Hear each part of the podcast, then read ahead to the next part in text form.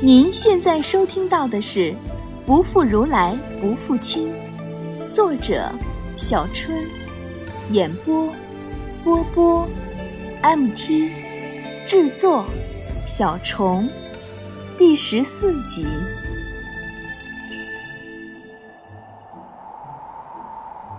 我摸摸身下，软软的，细细的，在睁眼。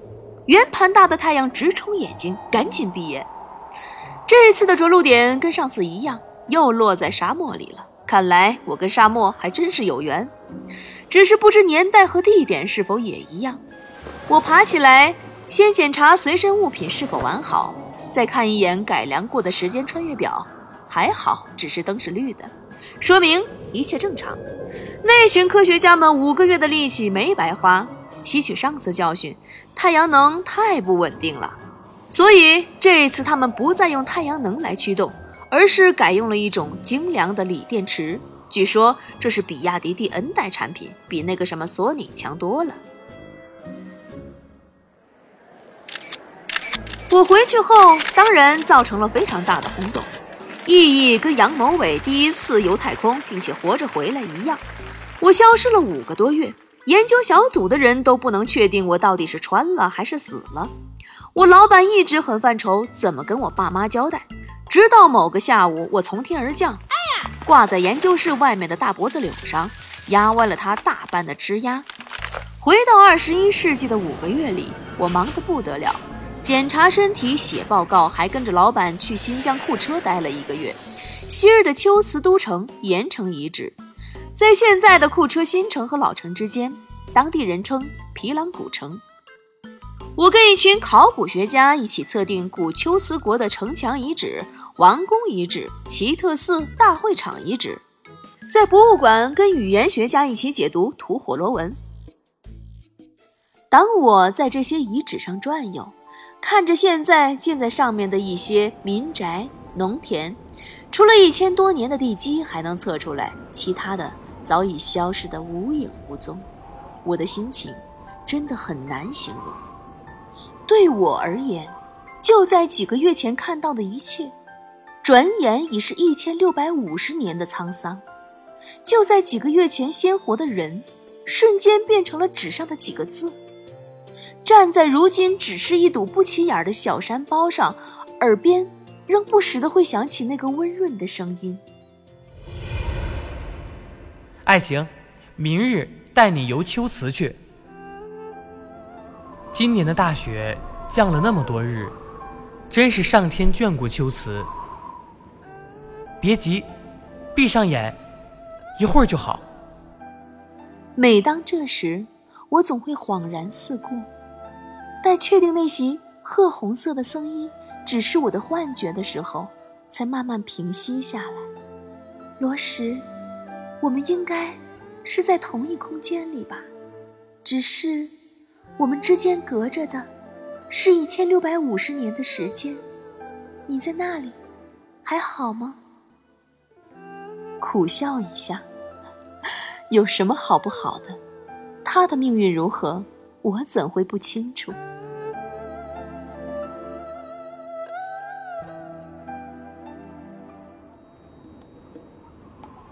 去克孜尔千佛洞考察。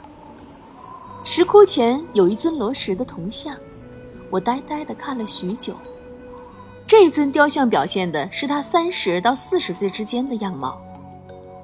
单腿屈膝，右手放在膝盖上，穿着露半肩的秋瓷僧衣，身材纤长消瘦，眉宇间睿智豁达，风采卓然。虽然不如真正的罗什帅气。但我觉得，雕塑家已经掌握了他的神韵。我没见过罗什成年后的模样，但盯着这尊雕塑，却让我浮想联翩。在铜像下合了影，写论文到夜半时，累了就看这张照片，真希望自己还能再见他，成年后的他。在库车的秋瓷博物馆里，还见过了一具女性骨骸。苏巴什遗址出土，距今一千三百年左右。头骨跟旗婆，还有我见过的秋瓷王族一样，也有压扁的痕迹。其实扁头也并非不美，只是不符合我们的审美观而已。起码奇婆在我眼里就是个不折不扣的美女。古埃及十八王朝的图坦卡门也是扁头，复原出来的头像，还有他墓里陪葬品上的肖像，都表明这位扁头的十八岁法老是个帅小伙儿。本来决定在库车的工作结束后，我会跟研究鸠摩罗什的佛学专家碰面。虽然我只接触了他少年时代一段极短的时间，但无论如何，那也是第一手资料。专家们极其迫切地想跟我详谈，可是老板接到了研究小组的电话，于是我们匆匆赶回了研究室，开始准备第二次，实际上是第四次的穿越。而这次的穿越，机器是改良了。我腾云驾雾的感觉不如前几次那么难受，但仍不能确定我会降落在哪个地点、哪个年代，只是估计还是在两千年左右的时间。而这个左右是正负五百年来计算的，所以跨度可以从战国末年到南北朝末年。鉴于上一次的经验，我还是穿了一身宽大的汉服，这可是最大众、跨度可以最大的服饰。而看看现在的情形，估计再次的穿越对之前的时空地点产生了共鸣。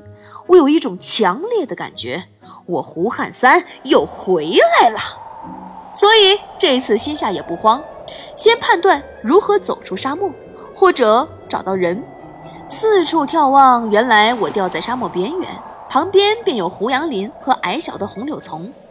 远处的胡杨林看上去更茂密一些。我决定往那里走。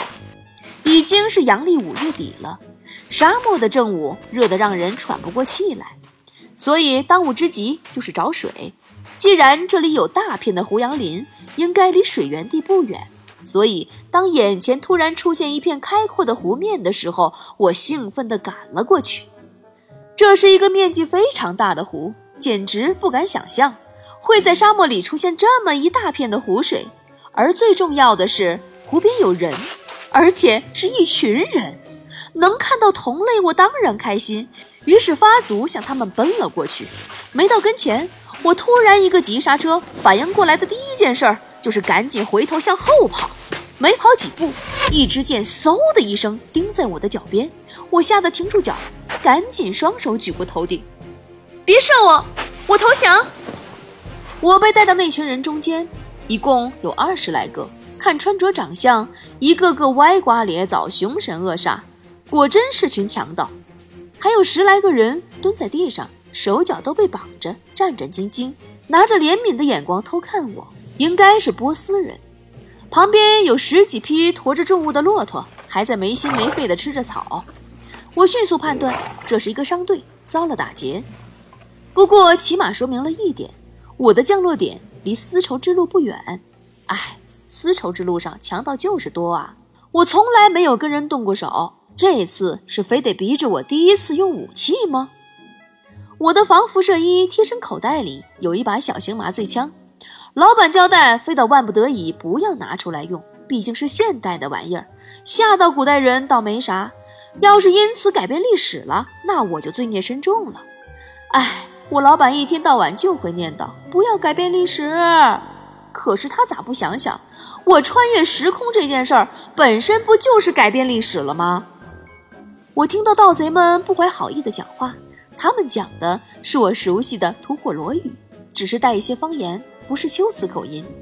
我脑子里不停地转，该如何自救？我没玄奘的本事，能让盗贼放下屠刀立地成佛，所以。我估计了一下敌我双方的形势，决定擒贼先擒王。玄奘西游时遇过好几次盗贼，他运气实在是太好了，不是盗贼自己起内讧，要么就是把盗贼度化了。这个就不细说了，大家感兴趣的话，具体参看前文中的《玄奘西游记》。咱们呢，现在还是说回到我此时的处境。我手伸进怀里，摸到那把小巧的枪。幸好他们看我是个弱女子，没把我像那些波斯人一样捆住。我对着坐在地毯上啃烤肉的大胡子甜甜一笑，就身子靠过去，用吐火罗语娇滴滴地喊一声：“大王！”哎呀，自己颤了颤，先抖到一身鸡皮疙瘩。他笑眯眯地对我伸出油乎乎的手，我上前一步，做势要倒进他的怀里，突然拔出枪对他射击，果然是加强过的麻醉针，他没啥反应就倒地了。趁他手下目瞪口呆之际，立马撂倒离我最近的五个人，口里气势汹汹地喊：“放下武器，饶你不死！”好像还不够气势，赶紧再喊：“我这可是见血封喉的毒药，不怕死的就上来试试！”大概是被我先进的现代武器吓到了，剩下十几个盗贼都呆呆地看着倒地的几个人。我其实啊是虚张声势。我的枪太小巧了，射程不到五米，所以当看到那些盗贼真的放下弓啊、刀啊、剑啊什么的，我也偷偷的吁出一口气，背后的冷汗都湿透衣服了。我迅速扑过去解那几个伤人，扎得太紧，我只好拿出瑞士军刀割开绳子。接下来的事情就不用我动手了。那剩下的盗贼看我有如此毒辣的武器，现在又有一群波斯人拿着刀在后面追着。早就跑了个没影儿。那些波斯人用最隆重的礼节感激我，他们里面有一个懂汉语，还有一个懂吐火罗语。虽然讲的都不利索，不过两种语言混着，再加点肢体动作，也能明白个八九不离十。我拿出地图，让他们帮我指认。我这地图可不是一般的地图。基本根据汉代上下浮动五百年的地域情况编制，翻到西域那页，让他们辨认方位。因为是汉文，他们看了好半天，终于指出我们的大致方位是轮台附近。我细看地图，原来我落在了塔克拉玛干沙漠的边缘。在极度干旱的塔克拉玛干沙漠里，能有那么一大片的水草，应该就是轮台的草湖水乡了。这里是古老的罗布民族居住的地方，他们在草湖捕鱼为生。可是我看不到四周有村庄，估计在草湖的另一面。不过难说那些盗贼就是罗布人。而轮台离秋瓷只有大概八十公里左右，按照骆驼的行进速度，一般是每天二十到三十公里。那么最多四天，我就能到秋瓷了。秋瓷。唉，一想到秋瓷，我就不由自主的心跳加速，眼前老是晃动着那个瘦长的身影，不知道他现在几岁了。问波斯人具体年代，他们只能提供给我几个信息：一，中原王朝还是苻坚的前秦，可是波斯人说不出年号；二，秋瓷王还是白纯，波斯人只能说。白纯大概四十多岁，三只听说过鸠摩罗什是个很有名的和尚。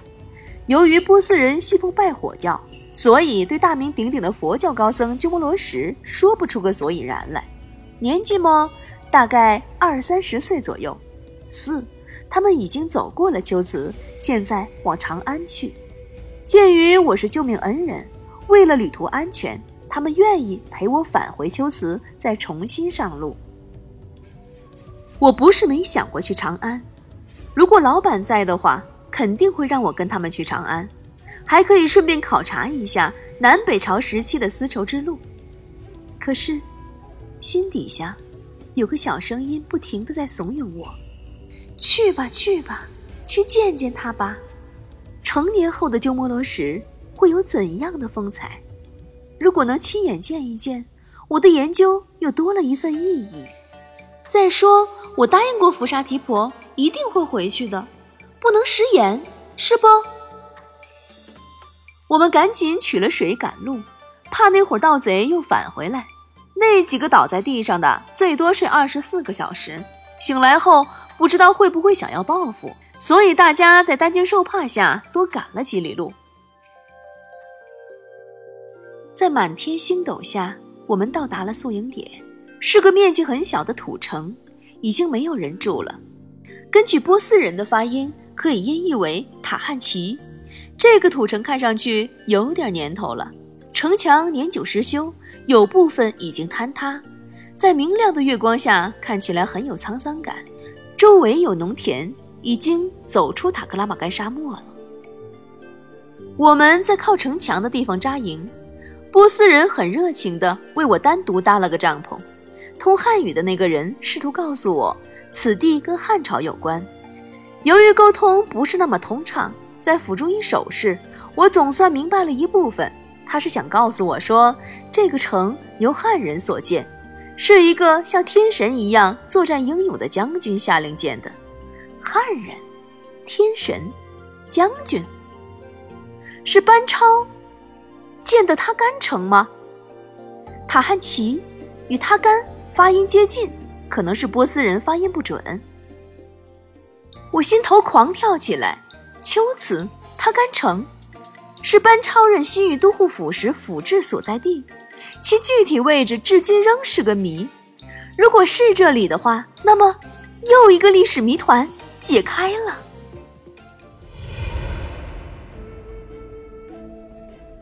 公元七十三年，班超随奉车都尉窦固攻北匈奴，做的是文职工作，带领三十六人的使节团到鄯善，却拉开了他在西域戎马一生的序幕。公元八十一年，班超率西域南道诸邦军队两万五千人攻沙车。也就是今天的新疆沙车地区，丘子王调兵五万前来援助，却中了班超之计，溃败而逃。沙车归汉，丝绸之路南道遂通。公元九十年，肉之国，就是今天的印度、巴基斯坦、阿富汗一带，以七万军队攻疏勒。今天的新疆喀什，班超针对其千里劳师的弱点坚壁以战。肉之军粮草将尽，遣使往丘辞求援，被班超设伏截杀。肉之投降，班超允其率军返国，肉之复与汉朝修好。公元九十一年，丘辞归汉。班超被正式授予西域都护县，进驻龟兹，撤换了由匈奴所立的龟兹王尤利多，扶持曾为汉朝世子的白霸为龟兹王。西域各国送到汉朝的人质一般都是王子，从此开始了白氏家族在龟兹八百余年的统治，直到。回鹘人称汗。公元九十四年，班超发丘子、善善等八国兵七万人，征讨叛服无常的燕齐，收捕燕齐，在被害的前任西域都护陈穆的故城斩首，立曾为汉朝世子的元梦为燕齐王。于是，西域五十余国皆俯首。班超全部肃清匈奴势力后，将西域都护府迁到了他前城。至此，丝绸之路北道畅通。公元一百二十二年，丘辞王白婴在归顺与对抗上摇摆不定，班超之子班勇劝服丘辞。白婴乃率姑墨温宿降班勇，从此直至东汉末年，龟兹王朝一直听命于东汉政府。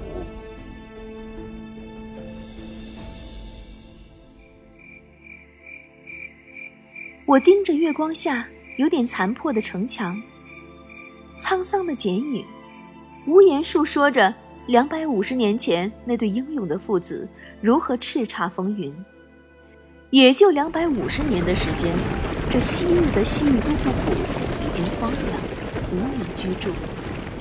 到二十一世纪，连这些城墙都无迹可寻了。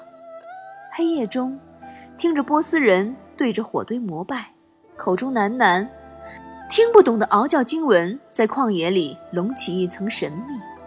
我有些悲凉起来。而我现在所处的五胡十六国时期，中原又是大乱，乱哄哄，你方唱罢我登场，无人顾及到西域，所以龟兹早已不听中原王室的号令，与中亚的会胡勾结，妄图称霸西域，惹得其他西域诸国不满。苻坚以统一为大任，更得到鄯善王和车师前部王做向导，令吕光西征。白纯借快胡军加起来七十万人，却抵不过吕光的十万人。白纯逃得不知去处，白纯之弟白振立为龟兹王，龟兹极其短暂地并入前秦版图，罗什的命运从此改变。不知为何，一想到此。我的心居然隐隐的有些痛。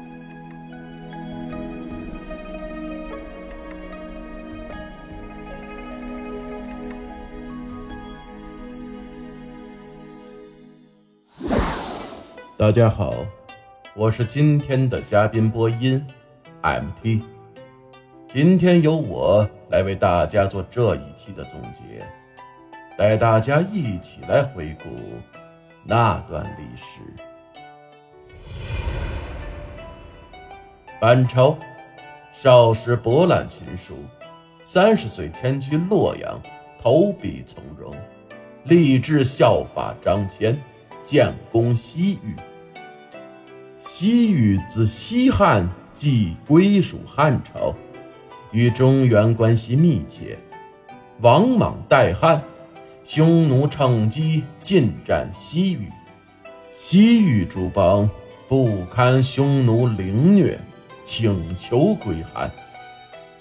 明帝永平十六年，也就是公元七十三年，班超随奉车都尉窦固攻北匈奴，以贾司马之率军袭取伊吾，也就是今天的新疆哈密以西。之后。受命率三十六人出使西域，至鄯山，也就是今天的新疆罗布泊西南，出守李域，即被怠慢。班超得知有匈奴使臣到达，以不入虎穴焉得虎子，激励部署，趁夜袭杀北匈奴使臣及其随从一百三十余人。鄯善王遂决心归汉。班超因功升军司马，至于田，也就是今天的新疆和田一带，促使其王广德杀北匈奴使臣，归属汉朝。次年，班超抵疏勒，就是今天的新疆喀什，至秦效忠北匈奴的国王。另立新王，使之归附汉朝。十八年，北匈奴攻占车师，就是今天的新疆吐鲁番以西，西域形势逆转。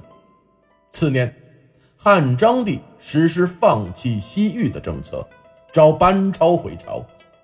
班超准备返回时，当地人暴马痛哭，遂重返疏勒。班超固守疏勒五年，联合南岛诸邦，奋力扭转局面。待朝廷以千余兵增援后，班超先平息疏勒叛乱，即率南岛诸邦军队二点五万人攻沙车（今属新疆）。龟兹王闻讯，调兵五万援沙车。班超降称当夜分兵两路撤军。故纵俘虏逃回报信，求此王中计，分兵要道设伏。班超趁虚挥军袭击刹车营地，歼五千余人，缴获大量辎重。秋辞伏兵闻讯溃散，刹车归汉，南道遂通。永元二年，也就是公元九十年，肉之国（今印度）。巴基斯坦、阿富汗一带，父王谢统军七万攻疏勒，班超针对其千里劳师的弱点，坚壁不战。肉之军久攻不克，粮秣殆尽。前十往秋瓷求援，被班超设伏截杀，写束手无策，请罪求归。班超允其率军反国，肉之复与汉朝修好。次年，龟兹等三国纷纷归汉，班超升任西域都护，进驻龟兹。六年。班超调集龟兹、鄯善等国联军七万余人攻燕齐，今属新疆。先遣使招降，燕齐王奉礼远迎班超，暗中却拆桥以阻其军。班超获悉，秘密率军绕道渡河，出其不意进逼王城。燕齐王大惊，欲驱民众逃避山野。班超闻讯。设重赏，诱斩燕齐王等，另立新王。至此，北道畅通，西域五十余邦皆归汉。感谢今天的嘉宾。以上所描述的呢，就是小说里那个时代发生的林林总总。短短百十来字，却是多少勇士此生的全部追寻。每一个生命。相对于历史长河来说，都太微不足道了。能短短的留下几十个字，都是倾尽毕生力气在书写啊。那么回看我们自己，你我此生真的有在为自己的生命认真的书写吗？